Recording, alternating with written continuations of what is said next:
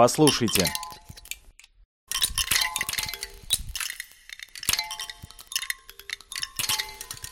Так звучит лед в ледяной пещере глубоко в горах на острове Шпицберген.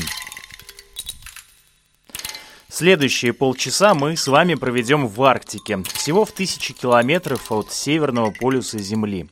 Меня зовут Роман Шмелев, и недавно в составе небольшой экспедиции латвийского радио я отправился на архипелаг Свальбард, более известный как Шпицберген.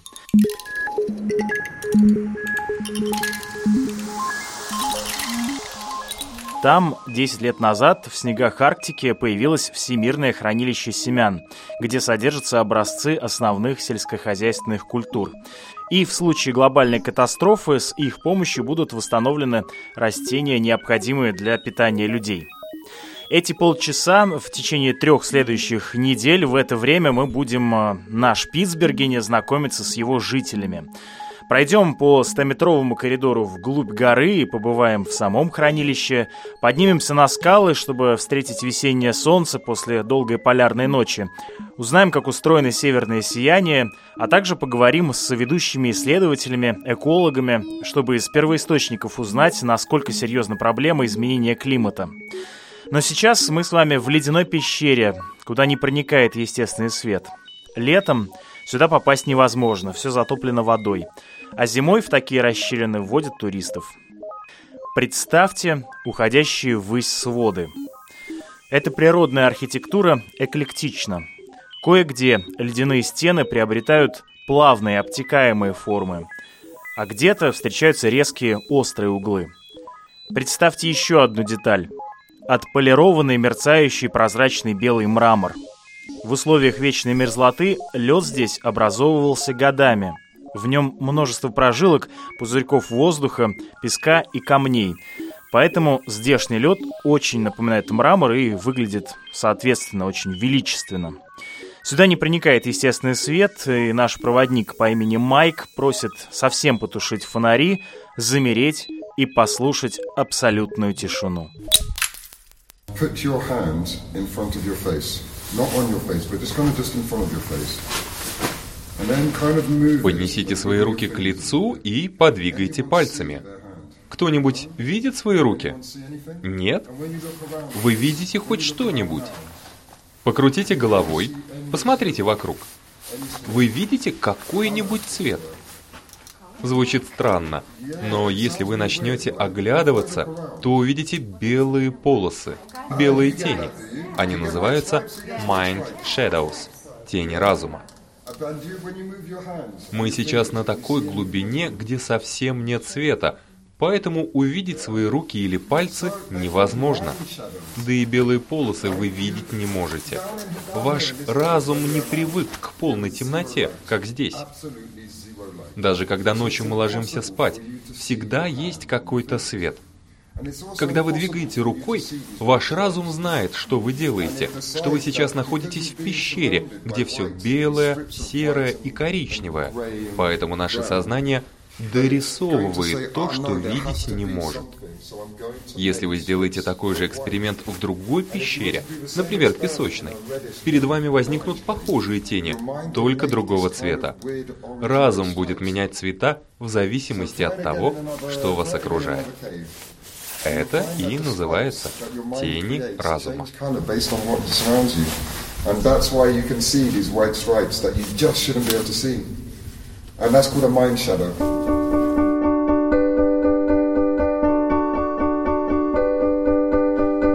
Самый большой остров архипелага называется Западный Шпицберген. Его площадь сопоставима с площадью трех балтийских стран.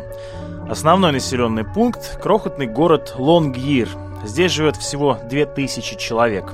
Остальная земля принадлежит белым медведям. Лонгир сложно назвать городом, это небольшой поселок. Люди здесь поселились в начале 20 века с развитием горнодобывающей промышленности. В 70-х здесь появился аэропорт. После того, как сообщение с материком стало регулярным, здесь все чаще стали появляться туристы. Сейчас каждый день из столицы Норвегии Осло и из города Тремсе сюда прилетают самолеты. В Лонгире небольшие двухэтажные деревянные дома с покатой крышей, чтобы не скапливался снег. Не ожидайте увидеть здесь архитектурных шедевров. 4 километра дорог, соединяющих Лонгер с аэропортом и угольной шахтой. Автомобили на ночь здесь подключают к оборудованным на улице обогревателям двигателей. Но основной транспорт на острове – снегоходы.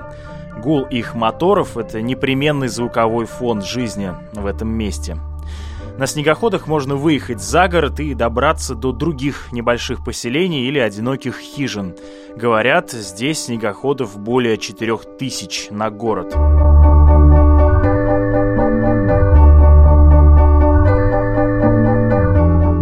В окнах уютных гостиных светят голубые лампы для повышения уровня витамина D. Еще одна особенность этого места. Единственная почта, один магазин, одна школа и два бара. Вот и весь город. В Лонгире есть госпиталь, чтобы оказать первую медицинскую помощь, но в основном местным медикам приходится лечить здесь травмы и обморожения. Как говорят местные жители, на Свальбарде нельзя родиться и умереть. Родильного отделения действительно в госпитале нет. Когда приходит время рожать, беременных женщин перевозят в Тромсё. На острове также не хоронят из-за вечной мерзлоты. Нет здесь и коренного населения, все приезжие. Больше всего, конечно, норвежцев, затем русских, представителей множества других национальностей. А, было некоторым удивлением встретить большое количество филиппинцев и тайцев – Арктика привлекла и примирила их с холодом высокими зарплатами.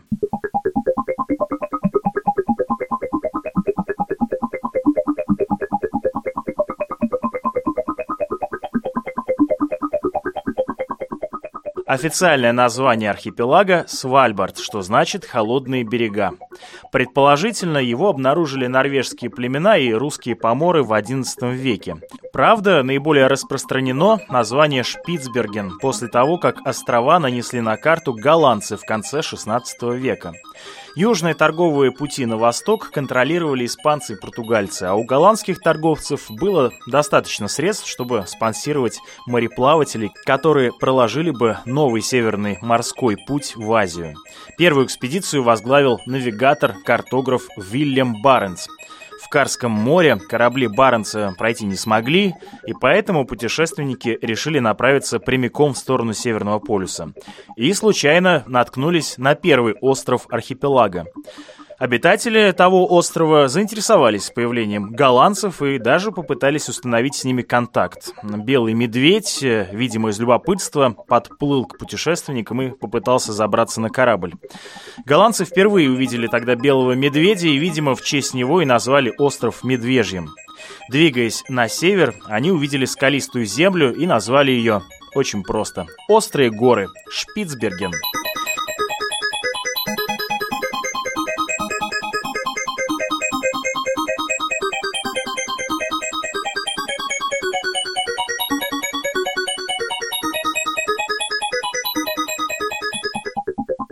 Несколько веков здесь в основном промышляли китобойные суда, добывающие китовый жир.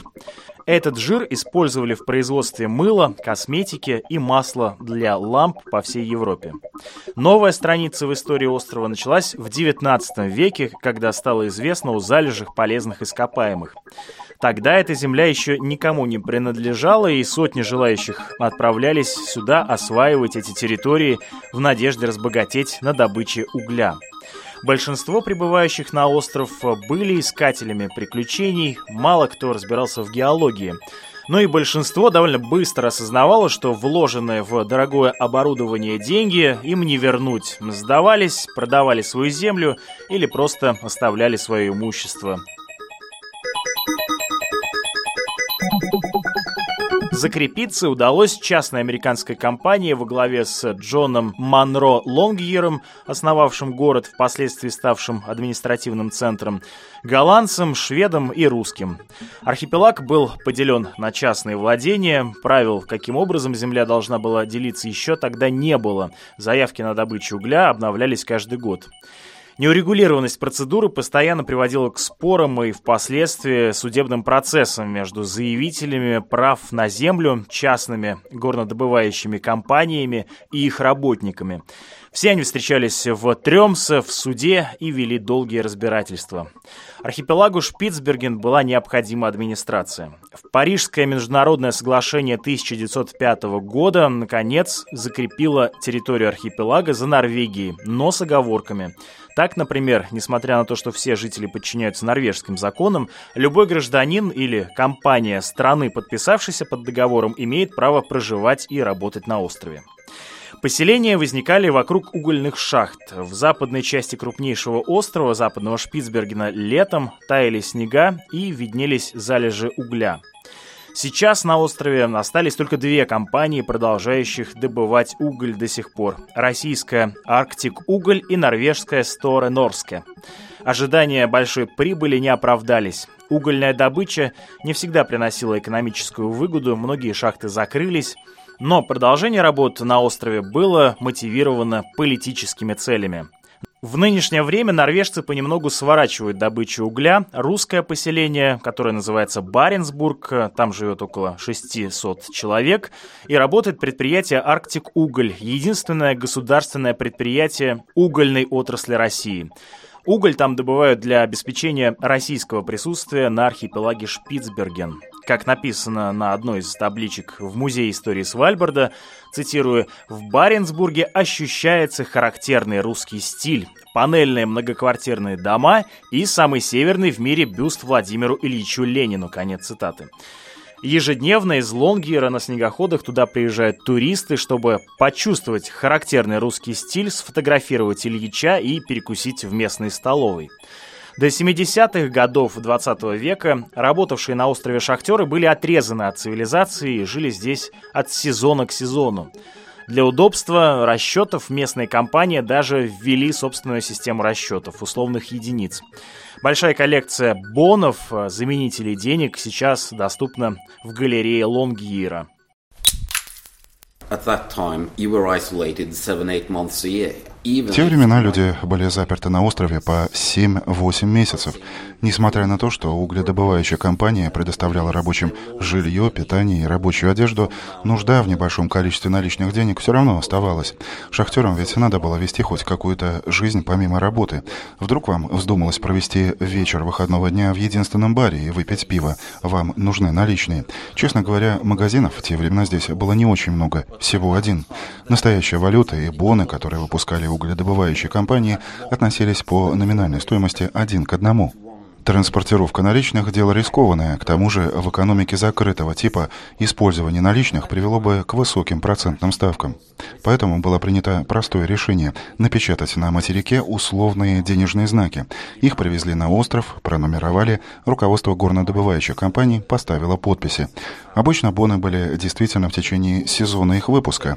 Все существовавшие на острове угледобывающие компании использовали такую систему расчетов. Например, госкомпания Сторе Норске выпускала условные денежные единицы до 1980 года, пока норвежский Центробанк их не запретил. Необходимость в этой системе пропала с развитием транспортного сообщения с материком, когда на острове появился частный банк.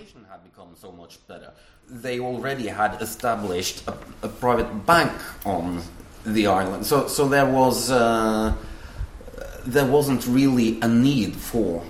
this type of, uh, of currency anymore. В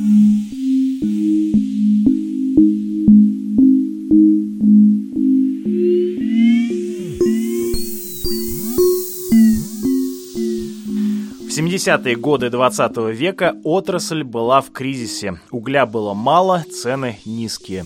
Поворотным для истории Лонгьера стал 1974 год, когда здесь построили аэропорт. До тех пор жители жили фактически изолированно от всего остального мира. В город стали регулярно доставлять свежую пищу, прессу и даже стали завозить модные на тот момент кинофильмы. На самолетах стали прилетать чиновники, а чуть позже туристы. В 90-е годы 20 века стало ясно, что благодаря туризму появятся новые рабочие места.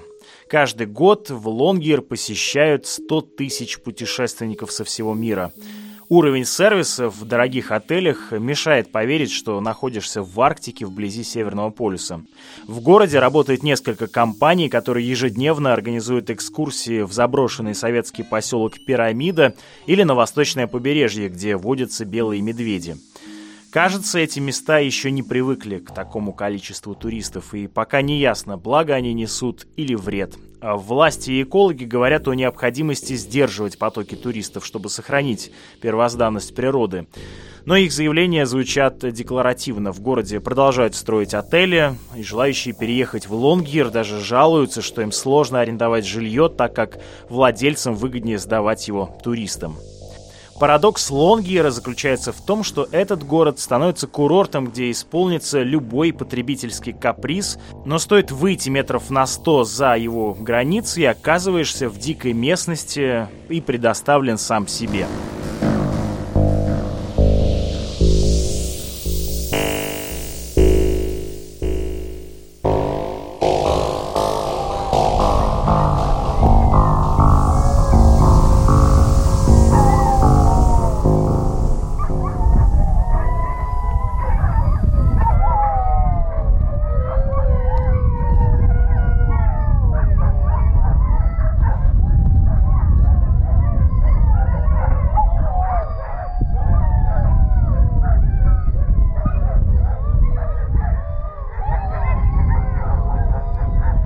Так воют ездовые собаки породы хаски. Собачья ферма находится на окраине города, рядом с местной достопримечательностью, дорожным знаком «Осторожно, медведи». Выходить за пределы города без сопровождения или оружия нельзя. Никто, конечно, останавливать не будет, но в случае чрезвычайной ситуации и необходимости спасения этот фактор будет учтен не в пользу ослушавшегося. Над городом часто кружит вертолет губернатора Свальбарда. Одна из его задач – обеспечивать безопасность жителей и защиту от белых медведей, которые редко, но регулярно приходят в город. По этой причине в домах Лонгира не запирают двери. Каждый здесь знает, что в случае появления медведя нужно искать укрытие и бежать к ближайшей двери. У большинства местных жителей есть оружие. Сопровождающие экскурсии гиды берут с собой винтовку и сигнальный огонь. Существует даже специальная процедура, как вести себя в случае, если группе повстречался медведь. Прежде всего, его необходимо держать на расстоянии не менее двух сотен метров. Если медведь заинтересованно смотрит или двигается в вашу сторону, то первый совет – уезжайте на снегоходе поскорее. Медведи бегают быстро и могут развить скорость до 40 км в час, но на небольшие расстояния, поэтому уехать от него вполне реально. Если уехать невозможно, то постарайтесь его напугать. Сигнальный пистолет э, выпускает яркую вспышку и громкий треск. Говорят, что это срабатывает. По закону стрелять в медведя можно не ближе, чем в 30 метрах. Да, эти 30 метров э, медведь преодолеет в три прыжка, но таков закон. Попасть э, в него в этой ситуации будет довольно сложно. Гиды говорят, что целиться при этом в голову совершенно бесполезно, потому что строение черепа у медведя такое, что пуля может просто отскочить. Если медведь убит, то ваша обязанность сообщить об этом в полицию немедленно. Помимо обеспечения порядка в городе, полиция занимается и расследованием случаев нападения медведей. Поверьте, они знают, как установить, соблюдали ли вы правила предосторожности и не являетесь ли сами виновными в произошедшем инциденте. Штраф за неоправданное убийство медведя высокий – около 3000 евро. Благодаря строгим законам и соблюдению правил безопасности за последние 40 лет погибли всего 5 человек. А медведей там много. По данным Института исследования Арктики, на архипелаге около тысячи медведей – из-за увеличения количества туристов участились и случаи убийства медведей в целях самообороны. Хочу познакомить вас с Владимиром Прокофьевым, который работает гидом на острове. Он рассказал об одной из своих встреч с белым медведем. Это был, это был март месяц, огромное количество снега и хорошая погода, голубое небо. И мы увидели, просто медведь спал в речной долине, просто поднялся где-то метров 70, может быть, от нас. Поначалу, не проявив никакого интереса, просто стал уходить. Но затем остановился, сел и стал смотреть на, на группу. И такое поведение, конечно, говорит о том, что он был заинтересован в том, что происходит. Э, да, мне, конечно, потом пришлось сделать э, предупредительный выстрел в воздух. И медведь, в общем-то, начал убегать. И когда медведь убегает, я еще сделал пару выстрелов, давая понять, что, что здесь ему делать нечего, здесь ему не очень рады. А вот, допустим, год назад, когда я э, вел э, экспедицию на, на, на каяках здесь э, многодневную, мы были в ситуации, что когда к нашему лагерю пришла медведица с двумя медвежатами, и они остановились и ста- остановились и на ночлег, там где-то на ночлег, если так можно сказать, метров 300 от лагеря. Если бы это были нормальные погодные условия, то, конечно, я бы сказал, мы обязаны свернуть лагерь и уйти.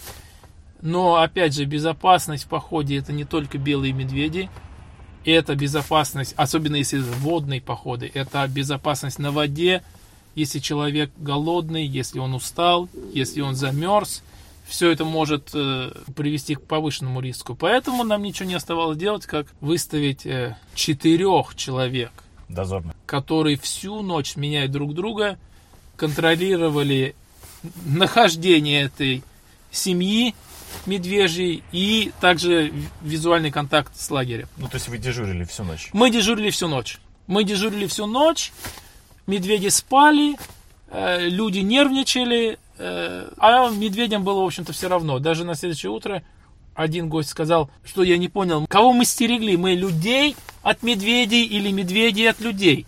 Э, ну, тут, в общем-то, да, в этой, как-то говорится, в этой шутке только доля шутки. На самом деле, э, конечно, э, всегда стараешься, чтобы между человеком и медведем была хорошая дистанция. Мы понимаем, что мы гости, медведи здесь хозяева, и мы не хотим никаких э, эксцессов.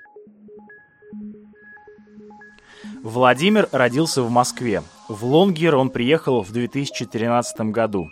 До этого долгое время прожил в Азии. В ближайшем будущем планирует уехать в Латинскую Америку. По его словам, жизнь в таком удаленном от мира месте, как Лонгер, совершенно меняет людей. На самом деле меняется, меняется восприятие. Я, конечно, не могу сказать за всех людей, которые здесь живут, но вот чисто мое восприятие как поменялось.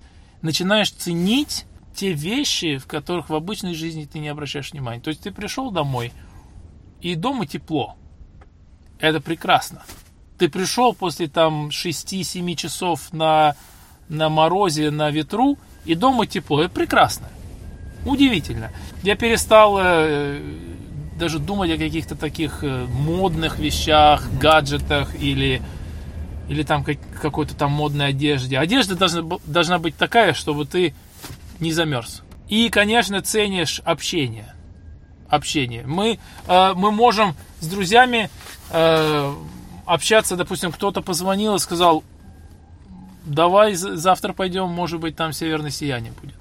Мы вышли, посмотрели, провели там полчаса на улице, потом пришли, попили чай. То есть ценишь вещи, которые, я бы сказал, в обычной жизни из-за вот этого ритма мы просто на них внимания не обращаем. А здесь они приобретают особую ценность. Да. И здесь фактически все приезжие, здесь нету, здесь нету людей, родившихся на Свальбарде. Э, такое, в принципе, э, было возможно десятилетия назад, но сейчас по существующим, по существующим законам вы просто не можете родиться на Свальбарде. Что ты имеешь в виду? Потому что закон такой, что если женщина беременна и уже подходит срок рожать, она обязана за две недели как минимум покинуть остров прям вывозят ее беременную э, насильно? Нет, но насильно нет, но э, э, ну, нужно понимать, что здесь нет оборудования в, в местном госпитале. Поэтому, конечно, она сама примет такое решение уехать. А потом, конечно, приезжайте после того, как ребенок родился, можете назад приехать. жизнь в такой маленькой коммуне, это же на самом деле и плюсы, и минусы. С одной стороны, много друзей, ну, в смысле, все друзья, а с другой стороны, в общем, ты никуда не денешься от людей, которые, может быть, кажутся менее приятными. Не мешает это, нет? Э, ну, на самом деле, да, это правильный вопрос. На самом деле, конечно, э, у каждой медали две стороны. Часто себя в конце сезона ловишь на мысли, что куда бы ты ни пошел, везде одни и те же лица. Это как мы здесь говорим, э, ты варишься в собственном соку. Ровно столько дней, сколько ты проводишь на архипелаге. Хочется новых э, событий, новых, может быть, лиц, но э, здесь ты должен понимать, что пока ты на архипелаге, да, ты будешь каждый день встречать э, те же самые лица и может быть, каждый день будешь ходить в то же самое э, кафе или там какое-то заведение. Событий немало ли здесь происходит? Или достаточно? Если говорить про меня, то мне, конечно, кажется маловато событий. Хочется каких-то больше, э, ну, допустим, тех же музыкальных каких-то концертов. У нас есть блюз-фестиваль и джаз-фестиваль. Блюз-фестиваль, когда э, солнце заходит за горизонт и наступает полярная ночь. Джаз-фестиваль, когда солнце вот-вот должно взойти и э, как-то настроение должно, по идее, быть Понятно. лучше. Маловато событий, на мой взгляд. Есть, есть у нас, э, конечно, марафоны лыжные и беговые. Но мне, допустим, человек, который прожил в городе с 10-миллионным населением, ну, поначалу было очень непросто. Угу. Это, конечно, невозможно сравнивать с пирамидой, где 6 человек. Но, тем не менее, э, да, ты приходишь домой, думаешь, вот интересно было бы куда-нибудь пойти на какое-нибудь спортивное мероприятие или, там, или концерт, но концерта нет концерта, может быть, нет сегодня, завтра, месяц, два месяца. А вот здесь вы ввели еще при шахтерах э, карточки, чтобы не боролись, бороться с алкоголизмом, да, то есть там, по, по той самой причине, что особенно делать-то нечего. Помогает это? Не, не является проблемой, нет? Э, откровенно говоря, в полярную ночь, да. Я бы, ну, если не назвал это проблемой, то назвал бы этой ситуацией, которая требует особого внимания. На самом деле это правильно. Э, полярную ночь особенно далеко не пойдешь, да и у многих желания такого нет. Ну, а, а чем себя занять? Здесь вот у нас э, несколько ресторанов, пабов, то есть, э, ну, будем так говорить. Да, в полярную ночь люди выпивают. И Э, насколько спасают эти карточки, это сложный вопрос. Мое, э, мое мнение, что они не очень-то помогают, потому что, ну, по карточке я имею э, ограничение на покупку в магазине. А если я пойду в бар, ну да. только то, то в баре я могу, пожалуйста, выпивать сколько хочешь, до тех пор, пока бармен не откажется мне продавать алкоголь. И как только он откажется, я больше не имею права даже просить.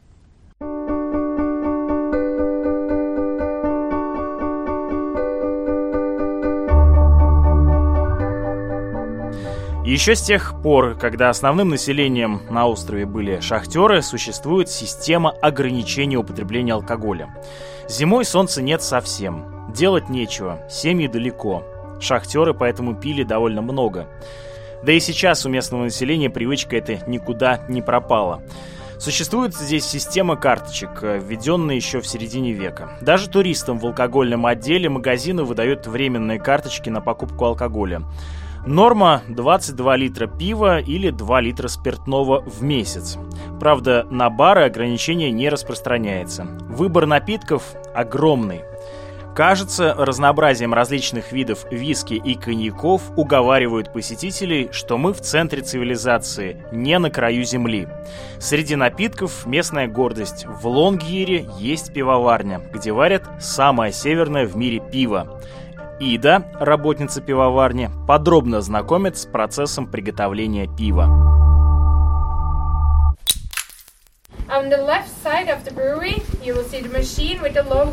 Слева вы видите огромный чан. Там мы делаем сусло. В день, когда мы варим пиво, мы кладем туда солод, примерно 900 килограмм, и варим 4000 литров пива за раз. Мы дробим солод на маленькие кусочки, чтобы получить сахар, необходимый для брожения. Солод мы заливаем теплой водой, настаиваем в течение часа. Теперь все ингредиенты поменяли свои имена. Вода и солод превратились в сусло.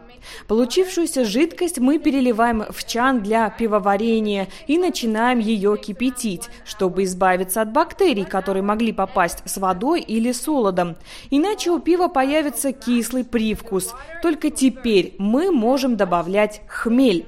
Если добавить хмель раньше, пиво будет горьким. Если позже, у него появится фруктовый привкус. Мы добавляем хмель в зависимости от того, какой сорт пива варим в этот день. Затем жидкость должна забродить. Мы добавляем дрожжи. Дрожжи начинают взаимодействовать с сахаром, содержащимся в солоде. Так пиво получает градус. Чем больше вы добавили солода, тем хмельнее будет пиво. Поэтому очень важен рецепт приготовления. Когда мы продаем пилзнер крепости 4,7 градусов алкоголя, он такой и должен быть, ни ниже, ни выше. Скажу вам по секрету, однажды мы ошиблись. В канун прошлого Рождества мы варили пиво. Нас мучило ужасное похмелье и не рассчитали с количеством солода. Через 12 дней мы измерили градусы алкоголя. Оказалось, что довольно сильно превысили норму. Продавать его мы не имели права, зато устроили еще одну крутую вечеринку.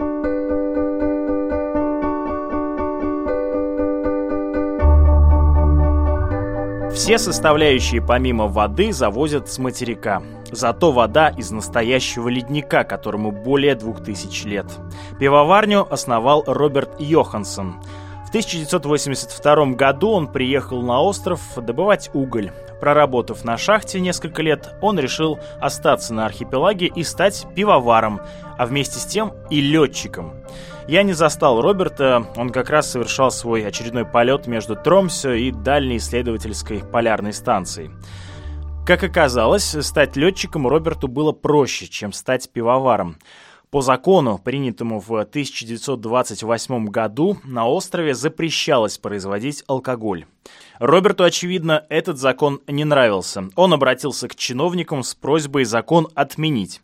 Отправил им электронное письмо – но решил для верности раз в месяц звонить и справляться о том, как движутся его дела. В течение пяти лет каждый месяц настойчивый Роберт Йоханссон звонил и подгонял бюрократов. В 2014 году закон наконец отменили, и теперь пивоварня производит по 250 тысяч литров в год.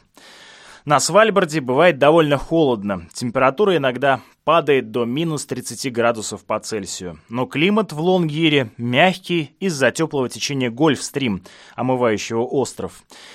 Несмотря на изменчивость погоды и сильные ветры, для людей большую трудность представляет привыкание к сезонам, полярной ночи и полярному дню. Жители признаются, что если не придерживаться строгого графика и не заниматься спортом, то можно спать по 15 часов в сутки. В октябре жители провожают солнце под меланхолические блюзовые мелодии фестиваля и мечтают о встрече с ним всю следующую зиму, не обращая особенного внимания на красоту северного сияния. В середине февраля солнце понемногу возвращается. Оно еще не так высоко, чтобы подняться над горами, но уже освещает их пастельными розовыми тонами. Рассвет плавно перетекает в закат, минуя белый день. В такие дни местные отправляются на снегоходах поглядеть на солнце с горного склона. 8 марта в Лонгире отмечают праздник возвращения солнца, когда солнце поднимается над горной грядой. По этому случаю в пивоварне варят специальный сорт пива. Вернувшись, солнце не покидает небосвод до осени. Но и к таким особенностям природы можно приспособиться, рассказывает мне мой новый знакомый Михаил из Украины. Я э, заклеиваю фольгой э, окна во время полярного дня, а во время полярной ночи я просто отсюда уезжаю. А есть что-то такое, почему ты скучаешь здесь? Деревья, деревья, деревья мне снятся. Даже. Каждую ночь. Повторяется э, один и тот же сюжет во сне, а что на Шпицбергене наконец-то в качестве эксперимента посадили какой-то небольшой парк. Я по этому парку гуляю, и э, каждый раз, когда мне снится этот сон, каждый следующий раз кажется более реальным. И мне уже кажется, что на этот раз это точно не сон. Но потом я просыпаюсь, и никаких деревьев вокруг нет. Я когда приезжаю на материк, первым делом я иду обнимаюсь с деревом. Серьезно? Да, я очень скучаю по деревьям. Деревьев в Лонгире нет, зато каждую пятницу выходит местная газета «Свальбарден Постон». Самая северная в мире газета печатается тиражом 2500 экземпляров еженедельно, то есть ее читают все жители поселка. Говорят даже, что ее выписывают и на материке. В 60-е и 70-е годы на страницах издания печатались расписания радиопрограмм и карикатуры. А сейчас местные новости. Вот, например, фанаты дрезденского «Динамо» нарисовали граффити на заброшенной шахте. Или пивовар Роберт поделился суслом с пекарем Кираном. Кажется, что для читателей Свальбарден-Постон не существует Дональда Трампа и гибридной войны. На последней странице история кого-нибудь из местных жителей. Вот, например, на фотографии изображен некий 14-летний Дэниел Хьюздал в горнолыжном костюме. Если вы стали на линию старта, вы должны попытаться дойти до финиша, гласит выделенным шрифтом слоган молодого лонгирца. В небольшой редакции, располагающейся между почтой и банком, меня встречает главный редактор издания Хильда Кристен Росвик и рассказывает про свою газету. Uh, it's very important to have a newspaper. It's uh, it's the the voice of the people. Mm-hmm. So we have Газета очень важна, потому что это голос народа. Наша задача – выражать их мнение или указывать на существующие проблемы. Демократия возможна только тогда, когда существует сильная местная пресса.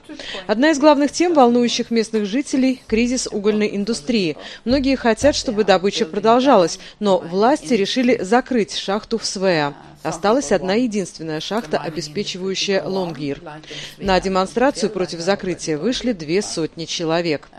Люди хотят знать об изменениях климата, потому что погода напрямую влияет на нашу жизнь.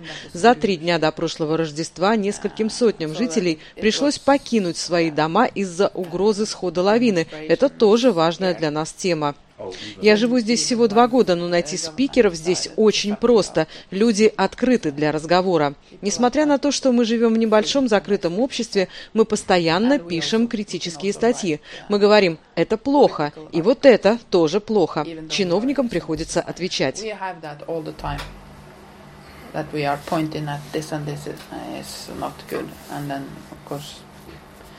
they have to answer.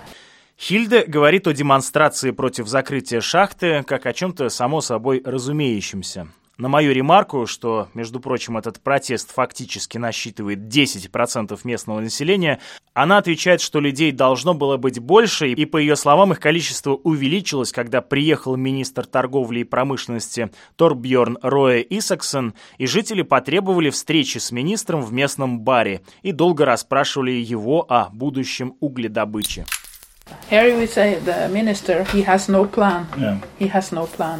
Тут мы пишем, что у министра нет плана. Мы его жестко критикуем за отсутствие плана. В его словах не было конкретики. Ему нечего было нам сообщить. Он пришел только послушать. Но представления о будущем у него нет. Вот он сидит в пабе. А вот еще одна критическая статья. Классные комнаты в детском саду, где проходят занятия, слишком маленькие. Чиновники нам отмечают, что это ничего, но мы обращаем внимание на эту проблему. Мы не забываем о том, что Свальбард является частью остального мира. Мы пишем о науке, о всемирном хранилище семян. Сюда съезжаются ученые со всего света. Приедет еще один министр, журналисты. Во всех смыслах мы являемся частью остального мира. Лонгир – не маленький город где-то в Норвегии, где ничего не происходит. It's not a, a, small town in, in a part of Norway uh, where nothing happens.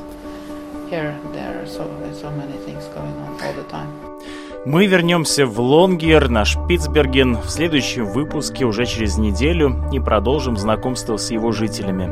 В частности, поговорим с ведущими экологами о том, как изменения в арктической природе повлияют на жителей всей планеты. Программа подготовлена при сотрудничестве с Бюро Совета министров северных стран в Латвии. Повтор программы во вторник в полчетвертого утра, а также в субботу после пяти. Следующий выпуск выйдет в эфир Латвийского радио 4 в понедельник после новостей в 3 часа дня. С вами был Роман Шмелев. До встречи.